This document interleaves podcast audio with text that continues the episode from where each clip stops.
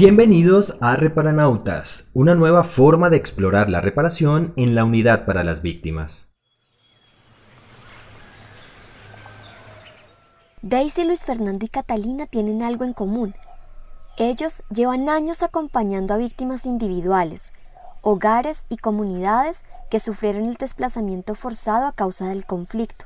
Sus historias personales se enlazan a las que han desarrollado como profesionales de la unidad y de paso nos cuentan sobre la importancia de desarrollar acciones desde el Estado para el arraigo territorial y la integración comunitaria de las víctimas de desplazamiento forzado. Esto en el marco del proceso de retorno y reubicaciones y del acompañamiento psicosocial.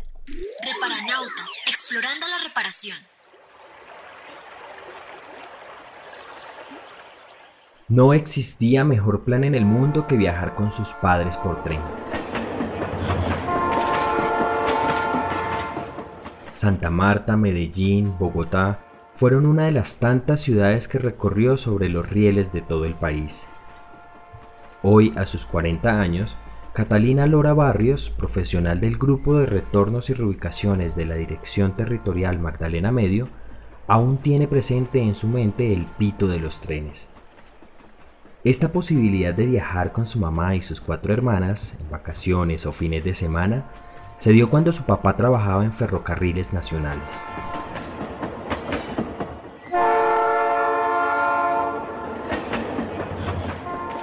Catalina tuvo una infancia muy feliz, pues su mamá, una licenciada en educación y especialista en orientación y asesoría educativa, hizo todo lo posible para que así fuera.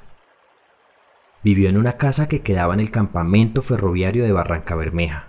Sin embargo, nunca ha dejado su barrio, Ahora vive diagonal a la casa donde creció.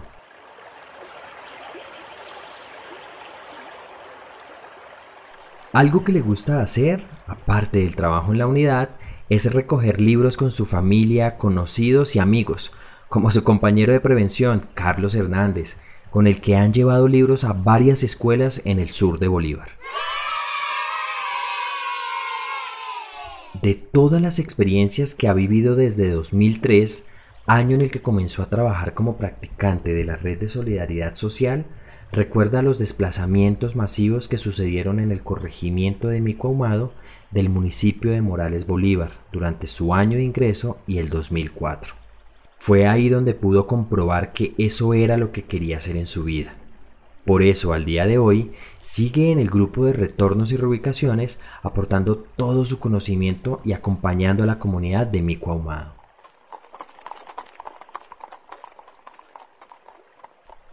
Para Catalina, implementar el protocolo de retorno y reubicación, el cual se ha venido mejorando desde el 2012, le permitió entender de mejor manera el tema comunitario, ya que su trabajo ha estado más enfocado a la atención individual. Piensa que con su trabajo ha aportado en la identificación e implementación de acciones que contribuyen en la superación de situación de vulnerabilidad de las personas, familias y comunidad de Micoahumado. Con mucha emoción, Cuenta que el año pasado se ajustaron las acciones incluidas en el plan de esta comunidad, permitiendo que su sostenibilidad sea una realidad. Cuenta que otra de las cosas interesantes del protocolo es que le ha permitido fortalecer la participación a la comunidad en la toma de decisiones sobre las acciones de su acompañamiento.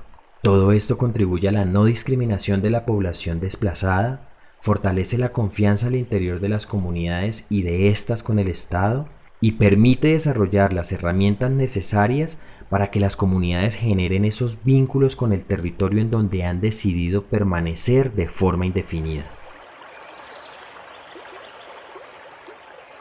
Nadie en el mundo debería perder el vínculo con su lugar de origen por culpa del conflicto.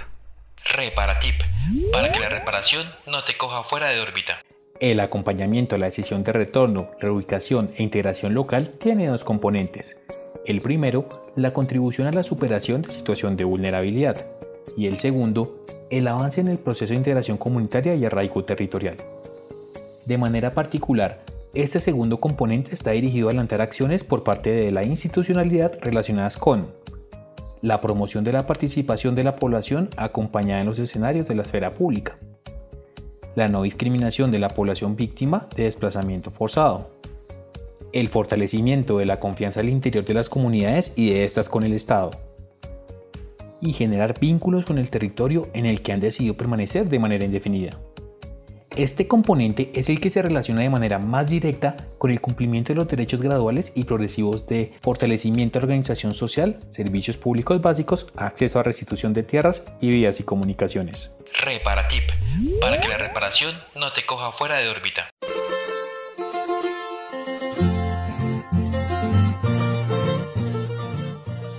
Daisy Alzate tiene 38 años. Es la tercera de cinco hermanos y es hija de un tolimense y una boyacense. De las cosas que más le gustaba hacer cuando era niña era jugar con sus hermanos. El baloncesto se convirtió en su deporte favorito.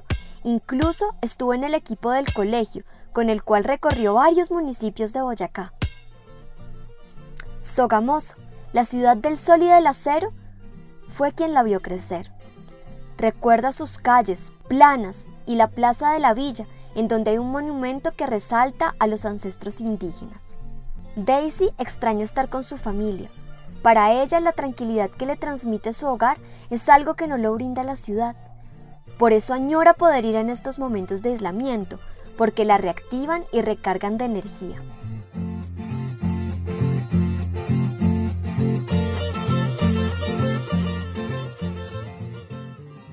Su experiencia más significativa en la unidad ha sido la de participar en la construcción técnica de la estrategia de fortalecimiento del tejido social Tejiéndonos, todo un reto y compromiso con las comunidades que han sufrido de cerca los daños y afectaciones a causa de específicamente el desplazamiento forzado. ¿Saben? Daisy piensa que esta estrategia tiene un gran significado porque es la primera que la unidad diseña de manera especial. Esta estrategia responde de forma específica a los temas de no discriminación, participación, generación de vínculos de las víctimas individuales de desplazamiento forzado, particularmente en el acompañamiento a personas retornadas, reubicadas o integradas localmente.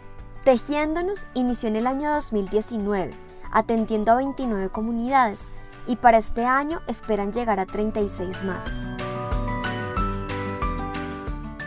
Ya empezamos y es un terreno ganado, dice Daisy orgullosa de lo desarrollado hasta ahora.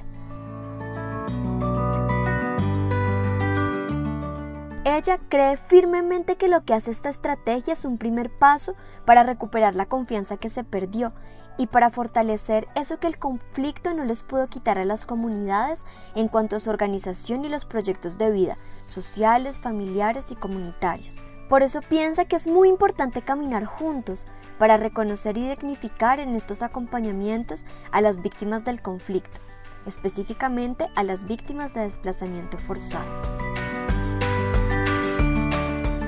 Para esta profesional del Grupo de Enfoque Psicosocial, abordar el arraigo territorial e integración comunitaria con las víctimas de desplazamiento forzado permite sanar aquellas fracturas o rompimientos que tuvieron con el territorio, pues genera una transformación en sus significados y en la forma de vinculación con este. Ella siempre ha pensado que para las personas es importante sentirse parte de un lugar, sentir que pertenecen a algún espacio, saber que en ese lugar se puede pensar y también se puede construir un proyecto de vida.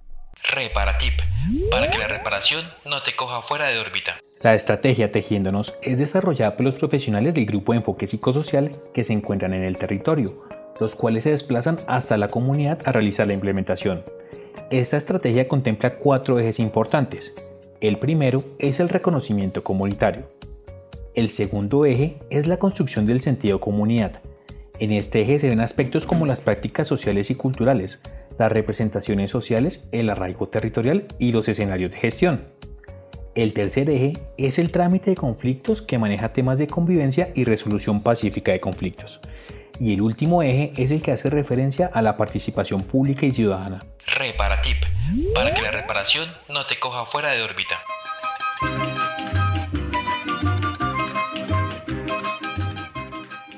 Ocaña, en norte de Santander, es un pueblo extremadamente mágico, en donde la gente tiene la certeza de que cuando llega no se va a querer ir. Un lugar que conjuga la cultura, la tradición y la buena gastronomía. Así describe Luis Fernando Liscano a su tierra, esta que no ha podido abandonar hasta el día de hoy. Este profesional del Grupo de Retornos y Reubicaciones de la Dirección Territorial Norte de Santander y Arauca es muy reservado. Sin embargo, lo que más recuerda de su infancia es cuando su madre lo llevaba donde una tía, que ya falleció, en donde preparaban los pastelitos de pollo más deliciosos del mundo. Con varios años en la unidad, recuerda que son muchas las experiencias que ha tenido en su trabajo acompañando procesos de retornos y reubicaciones. Luis Fernando cree que lo desarrollado en la unidad le ha permitido conocer todo el Catatumbo, una zona con problemáticas conocidas por todos, pero con gente que resiste. A él, este trabajo le enseñó que San Calixto huele a café, que Convención tiene sabor a caña, que Teorama tiene carita de Dios y que el Tarra es donde nace el trueno del Catatumbo.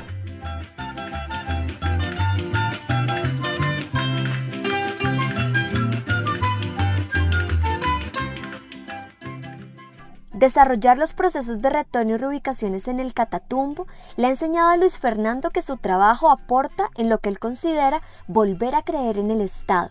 Él cree que desde la unidad se ha trabajado arduamente para que las comunidades se articulen al proceso que están desarrollando las diferentes instituciones del nivel nacional y territorial, todo en pro de suplir las necesidades que el desplazamiento forzado les dejó a muchas víctimas. Cuenta que con los esquemas especiales de acompañamiento comunitario que se han llevado a cada una de las zonas o veredas, se ha logrado que las comunidades crean de nuevo en el Estado y sobre todo que desde allí le estamos aportando a la construcción de procesos de paz. Reparatip, para que la reparación no te coja fuera de órbita. Los esquemas especiales de acompañamiento comunitario son acciones de carácter complementario a lo que realiza la entidad territorial u otras entidades de orden nacional dirigidas a cumplir los siguientes propósitos. Mejorar la calidad en el acceso a algunos servicios como salud o educación. Impulsar iniciativas de generación de ingreso que reúnan a varias víctimas de desplazamiento forzado de una misma comunidad adecuar infraestructura social y comunitaria que permite a las comunidades reencontrarse y fortalecerse. Estas acciones están dirigidas a promover que los miembros de las comunidades acompañadas permanezcan en el lugar en el que se ha retornado, reubicado o integrado localmente. Reparatip, para que la reparación no te coja fuera de órbita. ¿Cómo les pareció este capítulo lleno de experiencias de los profesionales de retornos y reubicaciones y enfoque psicosocial en el desarrollo del arraigo territorial e integración comunitaria? ¿Tienen dudas o comentarios sobre este proceso? No olviden escribirnos a reparanautas.unidadvictimas.gov.co. Les repito, reparanautas.unidadvictimas.gov.co. Y por supuesto, no dejen de consultar el ABC del protocolo de retorno y reubicación. También les contamos que Reparanautas ya tiene un espacio en donde encontrarán todos los podcasts.